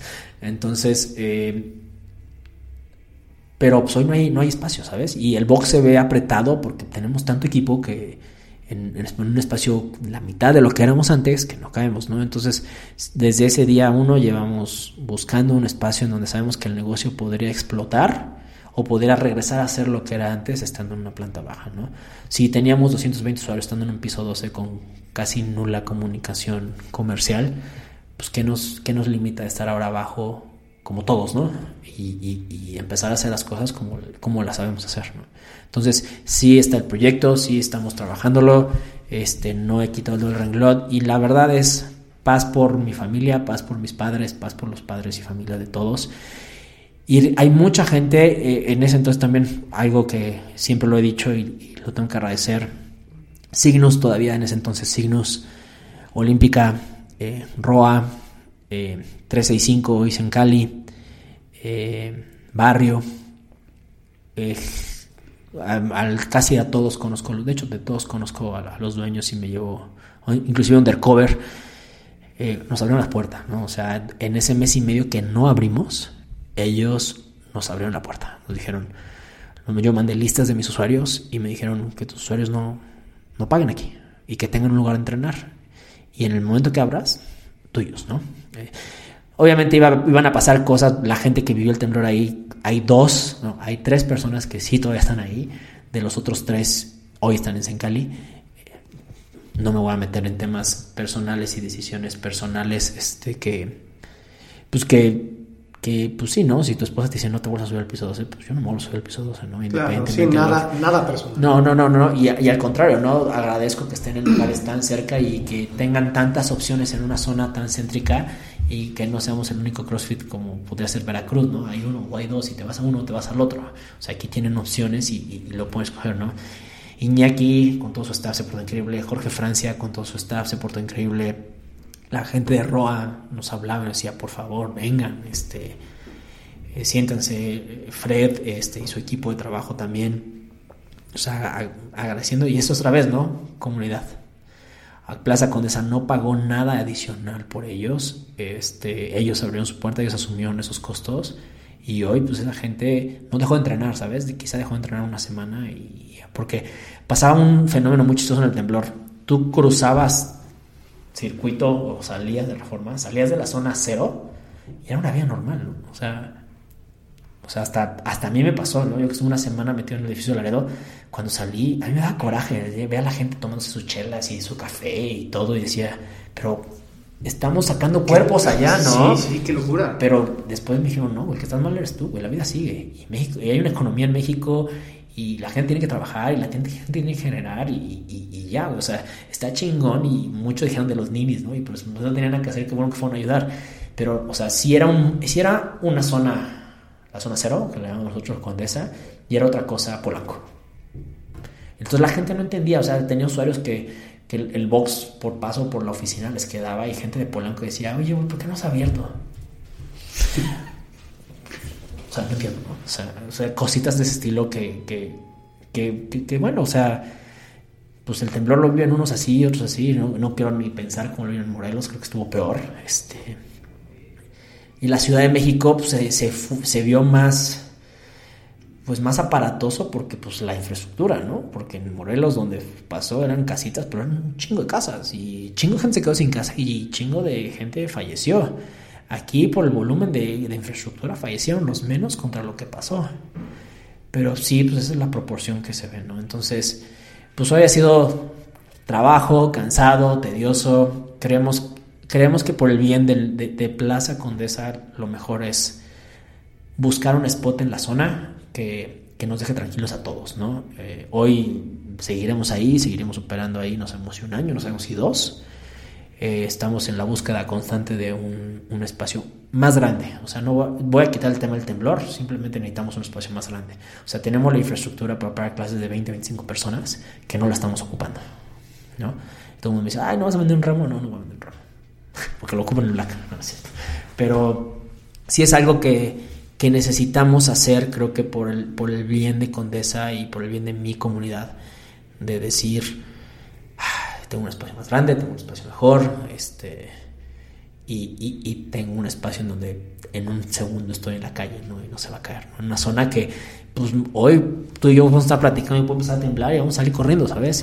Y, eso no nos exime porque no sabemos cuándo va a pasar o cómo va a pasar, ¿no? Antier explotó el popo, creo, y, a ver si no dio un jaloncito ahí por ahí. O sea, va a pasar, ¿no? Y para qué exponerlo, ¿no? O sea, creo que hemos trabajado mucho en, el medio, en el negocio. Eh, la gente me lo dice, yo no soy como que, ay, sí, yo soy el... No, pero creo que para el medio CrossFit, Reebok CrossFit Plaza Condesa representa mucho. Es el único Reebok CrossFit que queda en México. Y creo que representa algo para la comunidad. Si que acaso es un emblema de un box que lleva seis años ahí, que ha sido afiliado por seis años, que, que hacen el Open, que organizamos el Black, que todo lo que sea. O sea, es, es un punto, creo fuerte para la comunidad que no nos gustaría perder y que por eso seguimos trabajando, ¿no? Y creo que mucho tuvo la decisión. Vámonos un poquito a la parte de siempre tocamos en el podcast y siempre me gusta tocar esta parte que seguramente como cada persona que entrevisto tienen en común la parte de tener metas, de tener disciplina para conseguirlas, de cómo transfieren esas metas y esa disciplina a tu negocio, cómo, qué te ha dejado el CrossFit, eh, por ejemplo, en mi, caso, por ejemplo, en particular el CrossFit me construyó una disciplina y una paciencia que no tenía yo antes, ¿no? Y la pude empezar a aplicar a mis negocios. ¿Tú cómo juegas con toda esa parte, con ese set de valores, principios, metas, etcétera, que lo aplicas en tu vida personal y cómo transfieres a tus negocios? Mira, fíjate que yo no sabía que tenía una capacidad de enseñar y que tenía más capacidad de enseñar que de hacer. ¿no? Entonces eso me, llamó mucho la atención. Eh, otra, creo que el objetivo más grande que, hoy tenemos, aparte del negocio, o sea, queremos ser el, box quizá más grande o el mejor equipado en México, que haga bien las cosas, o sea, que nos apeguemos mucho a la metodología de CrossFit no, no empezamos a irnos como que si Comtrain está haciendo esto y si Invictus hace esto, o sea, nosotros somos casi CrossFit by the book, ¿no? Entonces queremos demostrar que las cosas que se hacen allá las seguimos haciendo aquí. Eh, ¿Cómo traslado eso a mi vida? Pues, sí me ha dado, yo no era una persona que me levantara temprano, aún no lo soy, pero pues ahora ya me despierto a las 7, ¿sabes? O me despierto a las 6 y hay que ir a abrir el box, ¿no? Yo era una persona que no hacía ejercicio todos los días. Y ahora sí, creo que te pasa lo mismo. Si no entrenas, estás de malas, dices, ay, no puedo entrenar. Y, eso te da tranquilidad y te, te, libera la mente en otra cosa. Eh, en, el, en, el, tema negocio, creo que el gran fruto de Rio Cross y Plaza Condesa y mío en lo personal es el Black Challenge. Yo nunca pensé que el organizar un evento con tanta pasión resultara en eso. Resultara en algo que hoy es una necesidad, o no una necesidad, pero quizá algo que la comunidad espera, ¿sabes? Y eso me llena mucho pues, de orgullo y de compromiso, eh, de, hacer las cosas mejor cada año y de, y de implementarlo y de darle... O sea, en verdad, aunque no lo crean, prefiero no ganar yo un peso en el Black y que ustedes tengan un mejor kit, una mejor experiencia o que tengan chips, o no sé, ¿no? Vienen muchos cambios que ahorita sí que los platicamos del Black también. Me ha traído orden a mi vida, mucho orden y me ha traído unas amistades increíbles. Este, gente que convivo y hoy fuera y dentro de ahí, independientemente de mis socios, gente de la comunidad que se han vuelto mis hermanos, que están ahí apoyándome para cualquier cosa. El medio me ha dado mi pareja hoy, no voy a decir mi estabilidad económica, pero, pero sí tengo como negocio, como, como empresario, pues eh, todo mundo busca no tener todas las huevos en la misma en la misma este, olla canasta, ¿no? Y eso me lo ha dado también CrossFit, ¿no? El, poder diversificar un poquito, de no hacer, de no sentarme de una computadora y vender sistemas, ¿no? O hacer aplicaciones móviles.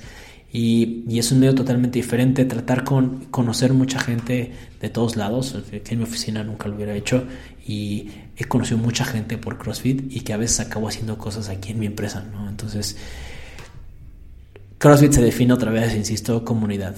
Y esa comunidad y esa gente, esos valores que nos inculcaron de quitarnos los audífonos y entrenar todos juntos en una clase de 45 minutos, hace una gran, gran, gran, gran diferencia en tus vidas. Porque te puedes encontrar, no sabes si el que está haciendo pull-ups al lado puede ser tu hermano, no sabes que si el que está haciendo push-ups al lado puede ser tu futura esposa, no sabes, ¿sabes? O sea, ese tema de conocer a la gente y compartir algo en común es lo que me ha dejado y, lo transfieren. Ahora ya acá estos me los llevo, a los de mi oficina me los llevo casi obligados al CrossFit y dicen, no, no, no, sí, o sea, y ya cuando fueron ya dicen, no, sí, vamos, ya nos vamos al CrossFit, jefe, vámonos, O sea, cositas de, de, ese estilo que, que es un ambiente muy raro. o sea, yo siempre he dicho que CrossFit es un ambiente raro. Y, pero tenemos un común denominador aquí en el mundo, ¿eh? que es el tema comunidad y es el tema de que tú vas y haces un CrossFit allá y la esencia es la misma. El cómo y el medio puede ser muy diferente, pero la esencia es la misma. Vas a estarte partiendo la madre en un workout de 15, 20 minutos, quizá 5, quizá 30. Y que vas a tener un coach que te está alentando y que vas a tener al güey de al lado que te está diciendo, vamos, güey, acaba, güey. Hazlo, güey. Termina. Y ese tema de, de, de está lo puedes llevar todo el mundo a la vida real. Ya de cómo cargas el garrafón y ya de cómo hagas todo lo demás que en teoría te sirve para la vida está bien.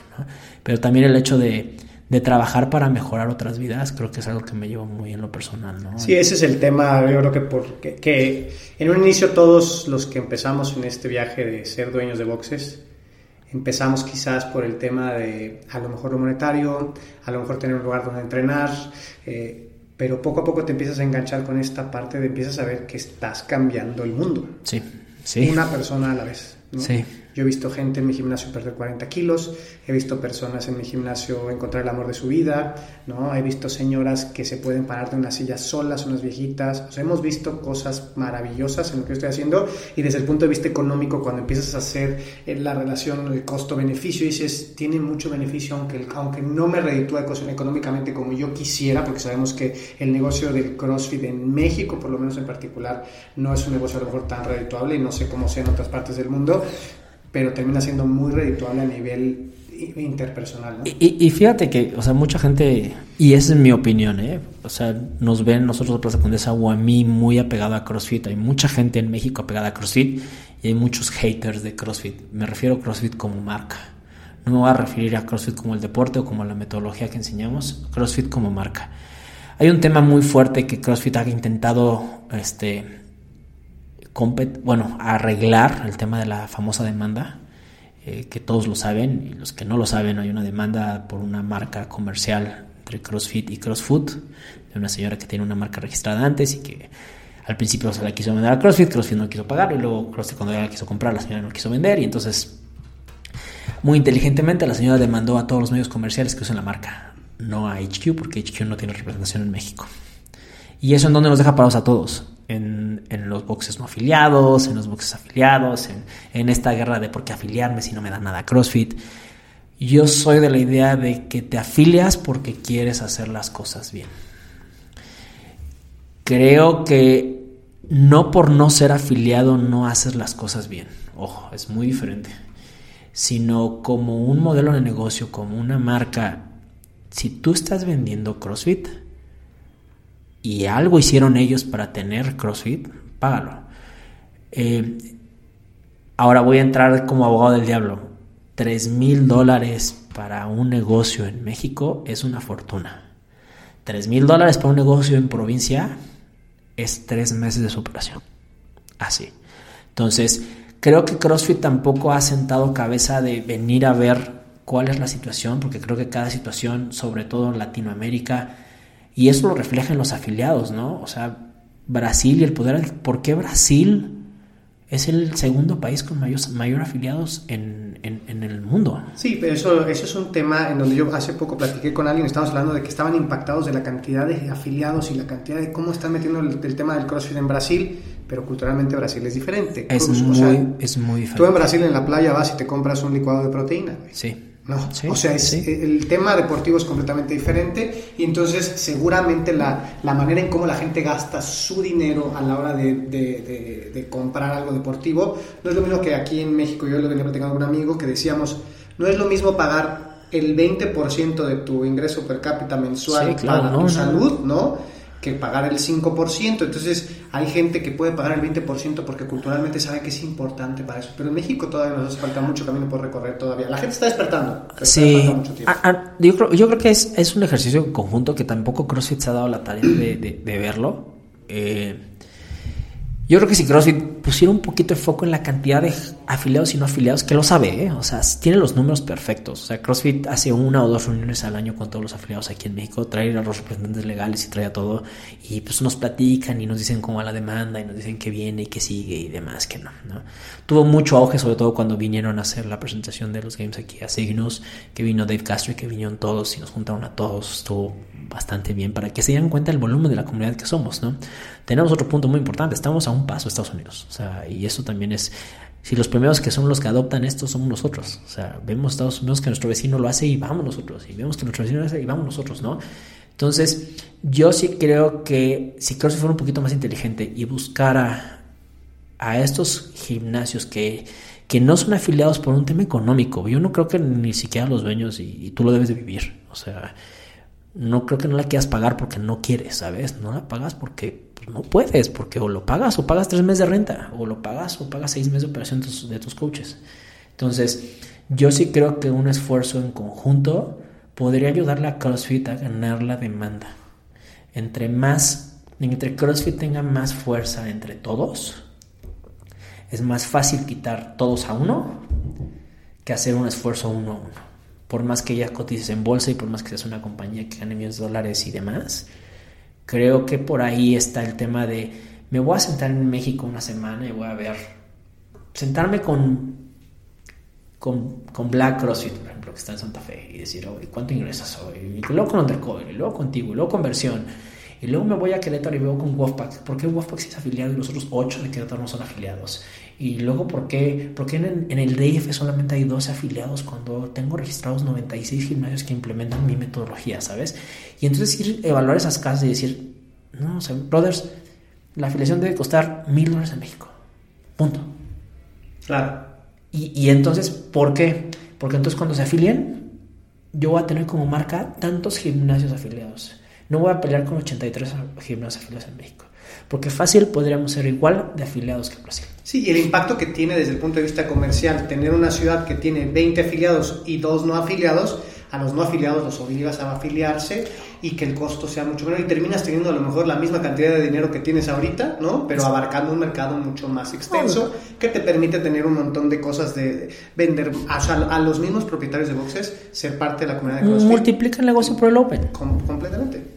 Por el Open. O sea, nada más por el Open. Exactamente. Entonces, yo sí creo que ahí eh, ha faltado un poquito de comunicación con el mercado mexicano, con los afiliados y con opciones de hacer las cosas. ¿A qué le atribuyes que haya esta falta de interés? Pues que hoy no lo, hoy, prefiere CrossFit voltear a ver a Brasil, que gana más income de afiliados, que voltear a México y decir, pues por 80 para que me aviento el proyecto con otros 80, ¿sabes? O sea, yo sí creo que hoy ellos también están en un proceso de transformación. O sea, CrossFit desde el año pasado, desde que Glassman dijo let's focus on, health and not on fitness, viene un cambio muy fuerte en CrossFit, en donde hoy hay más temas de especializaciones, los level 1, los level 2 se enfocan más en un tema de salud, eh, movimientos correctos, a generar superatletas, ¿no? Y ahí fue donde hay un podcast muy bueno de una plática de Eric Glassman que, que, dice que él se dio cuenta que CrossFit no estaba haciendo lo que él quiso implementar desde el día uno, cuando vio que toda la gente quería ser super, superatletas. Y eso no es CrossFit los superatletas son los, los que hablan del deporte, ¿no? Pero el 90% de la gente que hace CrossFit no va a poder llegar a ser superatleta. Y ahí es donde dijo que él se estaba poniendo el foco. Estamos poniendo el foco en donde CrossFit es para todos. No está hecho para generar superatletas, está hecho para generar salud y para generar gente, gente de bien, gente que puede vivir más tiempo o mejor calidad de vida, ¿no? Gente que no está atrofiada de las rodillas, gente que no está atrofiada de la cadera, gente que, no, que puede caminar, gente que va a tener 70 años y va a poder cargar un garrafón de agua, por ejemplo, ¿no? Entonces, creo que ese cambio desde el año pasado con la creación de CrossFit Health y, y, con todo ese foco que le están cambiando los seminarios, y todo lo que viene ahí, hace que en los CrossFit Games sea este cambio, ¿no? Quitar a las 80 o 50 super máquinas, hombres y mujeres, a los super equipos que, que, hay y vamos a ver cómo está el nivel de fitness en el mundo. Que fue lo que intentó hacer la IF3. Desgraciadamente la IF3 se topa con que implementa una metodología de una marca que está muy amparada comercialmente en derechos que es CrossFit. Pero si tú lo ves directamente, pues son la competencia. Sabemos que IF3 viene de la gente de OPEX. ¿Le puedes platicar a la gente que es IF3, la gente que no sabe? Es la International Functional Fitness Federation, a la cual eh, México tiene una representación, que es la FEMEXFIT, que es la Federación Mexicana de, de Fitness Funcional. Eh, ellos hacen un mundial desde el año pasado. Ellos están haciendo trabajos para, para poder hacer, si no olímpico, algo que, que avale el Comité Olímpico nuestra, nuestra disciplina y es técnicamente lo mismo, ¿no? Es tema aeróbico, tema de levantamientos, tema de gimnasia, todo conjunto en buscar un fitness general, ¿no? Em, esto se funda hace tres años y medio más o menos. Eh, gente que venía de OPEX, son los fundadores de la IF3, y ellos se dieron a la tarea de hacer la Federación Internacional, avalarla en un comité olímpico, empezar a hacer el trabajo de las federaciones nacionales eh, y empezar a hacer este evento que es como la Olimpiada del Functional ¿Cómo Fitness. está subsidiada esta, esta federación? Pues la federación se subsidia a través de un budget del comité global, pero la Femex Fit no tiene un income. O sea, se han visto ahí en la página de internet que hacen sus, sus, sus cursos de jueces porque se han enfocado en, en, eso para que la Femex Fit haga las competencias. Pero pues, ese esfuerzo voluntarios como el tuyo, como el mío y como que el de Memo Cortés es, es la labor es titánica junto con Fito de Guadalajara que está muy metido en certificados de, de, comités y demás en donde ellos están, Capo también está metido, Capo el de las Kerebels, eh, está muy metido en esto, en tema de seminarios, en donde ellos, pues, al final del día nos encantaría que la FEMEXFIT tuviera el presupuesto para mandar a la delegación mexicana a, gratis, ¿no? Pero hoy los atletas mexicanos en dos años han pagado sus vuelos, ¿no? Digo, el año pasado el Black le dio el primer lugar a, a este chico de Chetumal para, para poder ir a competir eh, y le pagamos el vuelo nosotros, ¿no? Esa parte del premio Black. Eh, ha, habido, ha habido representación mexicana. El primer año fueron atletas que todo el mundo conoce. Fue Luis Oscar, fue La Negra, fue Lía, fue Luis Pérez. Fueron ellos a representar a México. El segundo, este año fue el Chango, fue este chico de Chetumal, fue Charlie Labarte este, a, a Londres a competir. El siguiente año viene, este, bueno, el 2019 viene el Mundial en Suecia, en Estocolmo. Entonces, otra vez este, hay un tema ahí entre CrossFit, cómo está cambiando el mercado a eso y cómo la, la, la IF3 lo hace, ¿no? Desgraciadamente, pues la IF3 no tiene el budget que tiene CrossFit. O sea, CrossFit es una compañía que cotiza en bolsa. ¿ya? Entonces, sí, ya es un monstruo ahorita. Ya no. Entonces, eh, habrá que ver los cambios que vienen en, en, en, con los Games, con esta nueva mecánica, con este Open, que hoy el Open clasifica directo a Games, este, el mejor mexicano, la mejor mexicana y demás. Habrá que ver las calificaciones de Master y Teams. Digo, tú vienes ahorita de Guadalajara. Yo no sé si las categorías de Master dieron boleto a Games en Guadalajara. No, no da ningún, este, solamente igual clasificatorio por medio del, recortaron los lugares, clasificatorio, quitaron categorías, por ejemplo 14 y 15 la eliminaron, ya no existe. Mm. Hicieron varios ajustes ahí que yo creo que precisamente tiene que ver con el tema de salud, de decir 14 y 15 años no deberían estar compitiendo a nivel que compiten porque son niños que hacen... Son superdotados. Son superdotados, ¿no? Y la realidad es que, y es un tema debatido que lo platicaremos en otro podcast, no sabemos qué tanto va a impactar a los niños y qué tanto va a impactar a los, a los muy adultos llevar a su cuerpo al límite en ese nivel, porque no hay, no hay antecedente, tenemos muy poco tiempo haciendo CrossFit competitivo, ¿no? Sí. Sabemos que el CrossFit recreativo va a tener muchos, porque lo hemos visto estadísticamente, la mejoría de, de las personas, pero... Pues ahí está Brenda, ahí está Brenda, o sea, tenemos el orgullo de decir que nosotros calificamos a una mexicana en el formato anterior, punto. Sí, que le hicieron su regional, sí, que hubo... No, no, no, su mérito tiene. Brenda se ha partido la madre cuatro años por estar en donde está, por ser la atleta que es. Y, y, Brenda es el único orgullo mexicano, porque, o sea, no voy a demeritar el esfuerzo de Luis Oscar, de los chicos en Teens, eh, de los chicos en Masters. No voy a demeritar esas calificaciones de mexicanos en Games, pero nadie ha calificado en categoría abierta más que Brenda. Claro. ¿no? Y en el formato con regionales y partiéndose la madre con las mejores de, de, de, de la región, como tiene que ser, y, y, yendo a representar a México y no quedando en último lugar, ¿eh? O sea, eso es también bien importante, ¿no? O sea, creo que te, tuvimos el, el, el, beneficio, la ventaja como México de decir, tuvimos una mexicana en Games. That's it. A partir de este año las cosas cambian porque va a haber una mexicana, uno de Aruba, uno de Jamaica, uno de donde haya un afiliado, hay un, va a haber un representante. Y puede ser que ese representante ya va a haber 136 hombres y 136 mujeres, que es a donde yo tenía el, o hasta donde yo leí que eran las representaciones que iba a haber en los games. El formato de los games va a cambiar, porque ahora no va a haber tantos gringos, entonces tú que estás esperando a ver el show, pues quizá no va a haber, o sea, va a estar... Sí, a mí lo que, lo que a mí me ha tenido muy pendiente es la, la perspectiva desde el, desde el espectador, cómo va a ser, porque seamos real, o sea, realistas, cuando tú ves los CrossFit Games en, en YouTube, bueno, desde lo que estás transmitiendo, nunca ves el hit 1, nunca ves el hit 2, nunca ves el hit 3, o sea, ves el hit 4, ¿no? Ah, ¿Cómo vas a hacer ahorita? ¿Cómo vas a hacer ahorita sí. con 136 atletas? ¿Cómo vas a hacer esa depuración? Ya lo, ya lo dijeron, este la competencia ahora arranca creo que el miércoles. Todos, dos watts. Y van a ver corte, corte, claro. Corte, es opción, ¿no? 50%. El jueves, tantos watts, corte. Viernes, corte, la final sábado y domingo. Top 30, top 30. Claro, ese, ese formato tiene una, tiene una deficiencia en mi, en mi perspectiva, que pues si entras en los primeros dos workouts que no son los tuyos, ya te chingaste, ¿no? O sea, está, está fuerte porque el CrossFit sí se trata de balancear y tienes que estar muy balanceado, pero la realidad es que cuando llegas a los CrossFit Games, ya la forma como llegan los atletas, llegan mucho más preparados en sus fortalezas y sus debilidades controladas y en este formato vuelve a cambiar, se vuelve a volver muy parecido al formato del el Open, en donde tienes que estar muy balanceado. Hay que esperar a ver la programación ahora del Open este claro, año, ¿no? Claro. Hay que ver los movimientos, se rumora mucho el famoso Devil Press que, que va a venir por ahí, este, el trabajo que nos han cambiado de, de, manejar tanto barra cambiarnos a mancuernas. A mí me pareció fantástico. ¿eh? Sí, el sí, trabajo sí. unilateral creo que era, le faltaba mucho a las, para la salud de la gente, el trabajo unilateral. Salud de la gente y, y, y ¿cómo se llama? Y es, escalar. O sea, estaba muy marcado que tú tenías que tener un, un clean and jerk 1935 y un snatch 1995 para poder hacer un open. Hoy con las mancuernas, tú agarras unas mancuernas de 20 y puedes poner a cualquier persona a hacer el open. Como un negocio funciona, hay que, o sea, hay, la gente tiene que tener muy en claro. Una cosa son los CrossFit Games como negocio, otra cosa es CrossFit. Como gimnasios, como lo que implementamos, como lo que hacemos. Porque inclusive las dos empresas están separadas, son compañías totalmente diferentes. CrossFit gana de afiliaciones, de seminarios, de, de, del, del, del, Open lo gana CrossFit Games y la compañía que hace los regionales o que hace ahorita los Sanction y todo lo demás es CrossFit Games. Son dos compañías separadas. Una, en una es socio de Castro y en la otra no. Que sí se ven nutridas una de la otra, ¿no? De, sí, sí, muy sí. directamente. Sí, Glassman es socio de las dos. Punto. O sea, sí se van a ver nutridas siempre, porque si una no existe, no existe la otra. Claro. Pero habrá que ver deportivamente qué cambios vienen.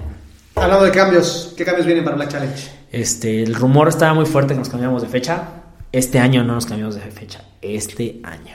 Okay. Nos quedamos en septiembre. La fecha está oficialmente, tienes la premisa, 7 y 8 de diciembre. De, de septiembre, de septiembre. 7 y 8 de septiembre. 7 y 8 de septiembre. Yo, yo, iba, yo iba, a publicar tu, tu, capítulo como de aquí a 8 semanas. Ahora lo voy a tener que publicar antes para que no me ganen la premisa nadie más. Sí, 7 8 de septiembre. Eh, sí, públicalo antes porque algo que vamos a pedir, que sale el anuncio la siguiente semana, es que hagan el Open.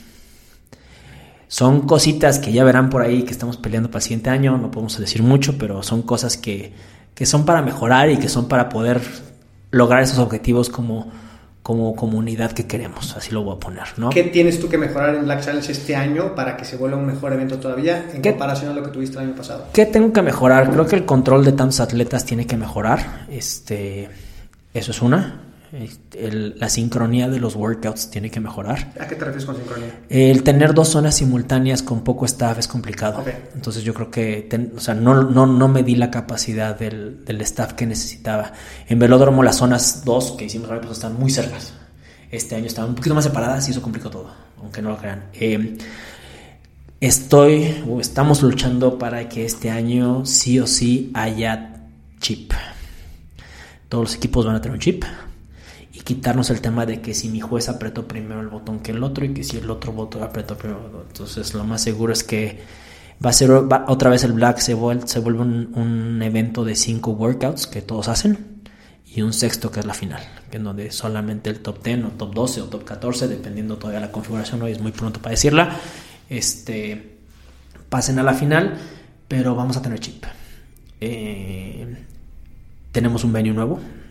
Eh, no lo voy a decir todavía, pero tenemos un venue nuevo y tiene un lago. Órale. Entonces, para toda esa gente que ve cuando nadan en Wisconsin, cuando nada, pues va a estar padre. No, eh, no se preocupen, todas las categorías van a empezar. No, es que si va a haber nada, no me escribo. No, no sé. Y aparte, el lago tiene 1,40 de alto. O sea, me no vayan se, preparando sus flotis, ¿no? No se me van a ahogar. Eh, queremos, o sea, el, el, venue es para mejorar. Eh, hemos tenido muchas áreas de oportunidad o comentarios de la gente baños, o sea, muchas cosas que la gente quiere cambiar, pero que no tienen per se que ver con la competencia, ¿sabes? Infraestructura como baño, el tema de seguridad, la taquilla, etcétera. Por eso nos estamos cambiando de venue.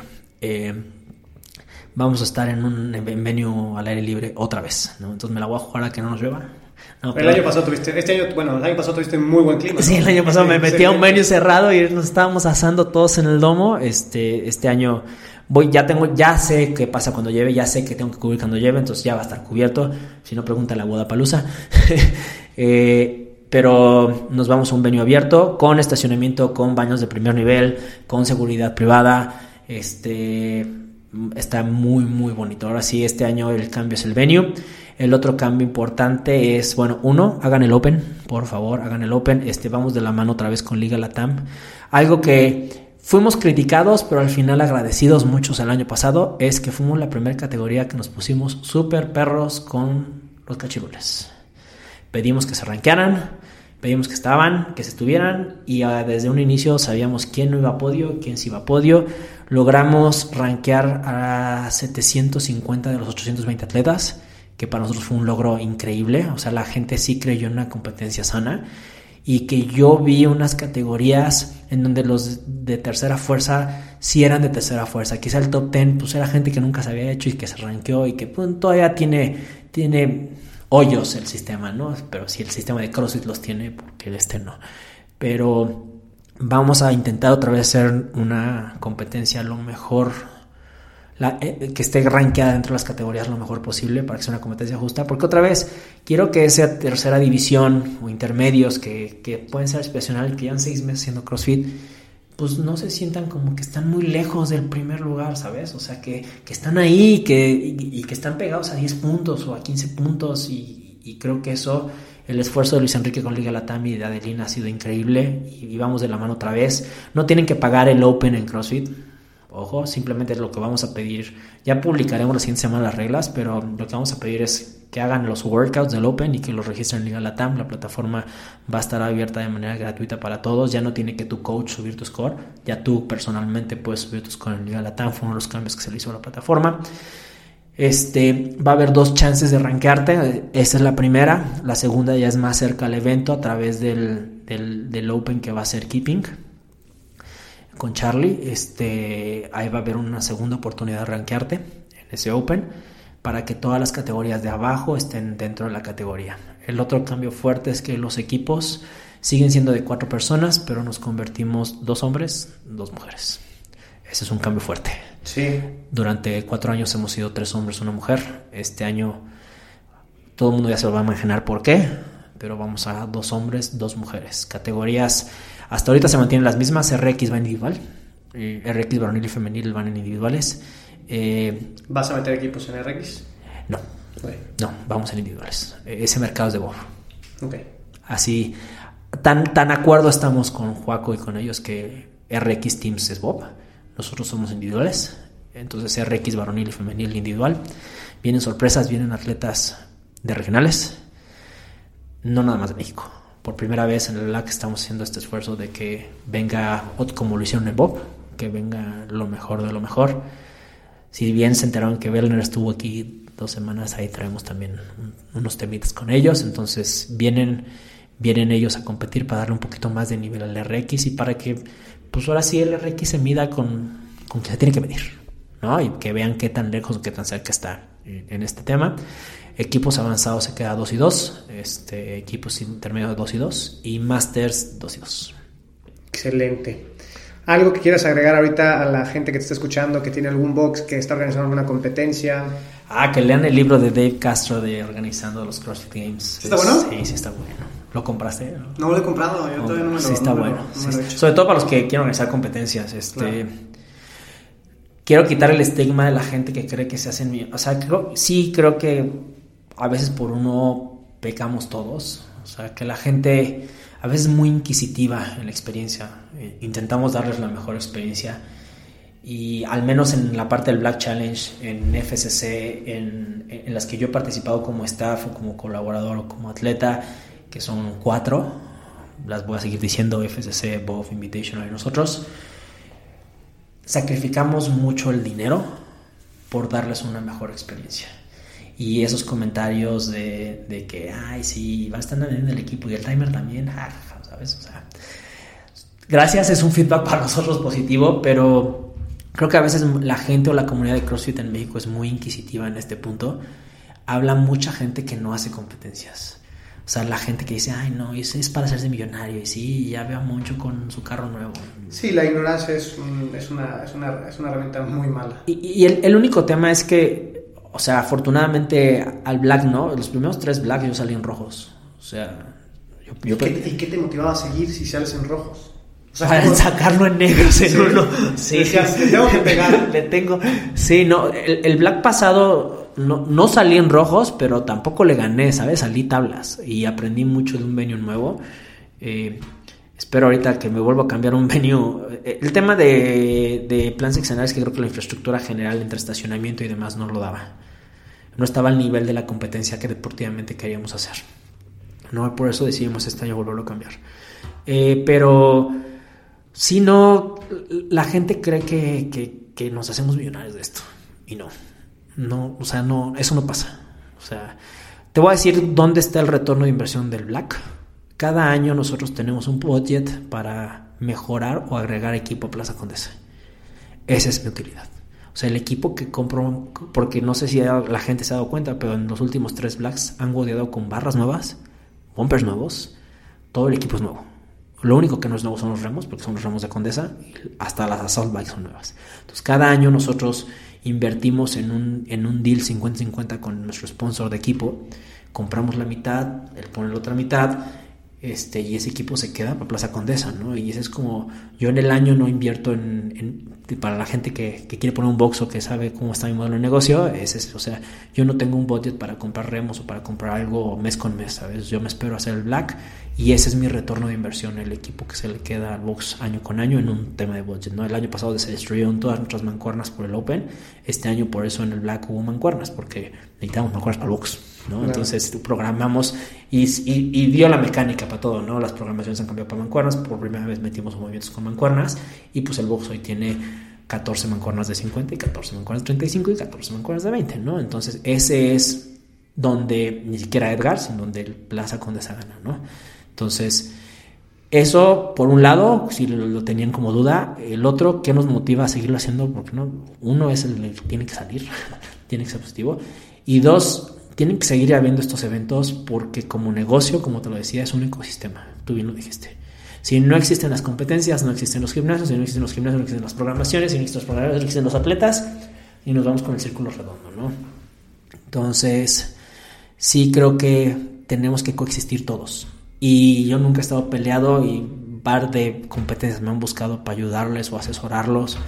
Eh, hay veces les doy asesoría de gratis, de ah, esto, yo ya la cagué tres años en esto, no hagas esto. Eh, el, el, otro día, eh, no voy a decir su nombre, pero me hablaron por teléfono y me dijeron, oye, por primera vez quiero hacer una competencia, pero quiero saber si me puedes decir la fecha del black, porque si me meto con el black me vas a tumbar. Que afortunadamente el año pasado nuestras inscripciones se agotaron en tres semanas. O sea, equipos avanzados e intermedios en tres semanas se fueron. Entonces, algo estamos haciendo bien. Algo. Y otra vez, o sea, no, no, no vamos a meter más atletas, o sea, vamos a cerrar el tope. Es más, yo creo que va a ser un poquito menos que los del año pasado para tener más control. Eh, temas de tiempo, este año queremos mejorar mucho los tiempos. Este, aunque no somos una competencia que nos atrasemos mucho, siempre hay 15, 20 minutos de retraso que, que en cualquiera son 20 minutos de retraso, ¿no? Entonces, para este año queremos just in time como, como lo hace Bob, como lo hace CrossFit. Es complicado con tanta gente, pero lo vamos a intentar. Dependeremos del clima. Esperemos que todo funcione y todo pase bien. Este, queremos brindarle un vendor village también bastante interesante a la gente. Eh, en, en, temas de comunidad va a haber una camping zone ahora donde puedes acampar y, tienes unas subiditas de pasto super padres que van a ver el venue principal. O sea, estamos mejorando estamos mejorando este y otra vez todo es para que pues, la gente tenga un lugar un espacio en donde pueda competir. Eh, los premios económicos eh, tenemos ahí una gran incertidumbre porque creemos que muchas veces el premio económico alto en categorías inferiores hacen que los cachirules aumenten. Desgraciadamente así pasa. Entonces claro. este hemos estado evaluando la, la, el, el tema del del, del, premio económico en categorías inferiores, pero todavía no está nada cerrado. Seguro va a ser igual que el del año pasado. Eh, pero sí vamos a cuidar mucho otra vez el tema de una competencia lo más lo más justa o lo más sana posible. Sí, el tema, el tema del precio en las competencias, bueno, del premio, sí tiene que ser una unificación entre todos los, los participantes, bueno, todos los organizadores de competencia de o lo quitamos todos o todos lo dejamos, ¿no? Porque yo creo que eso, ese, el CrossFit es el único deporte a nivel amateur que gana dinero.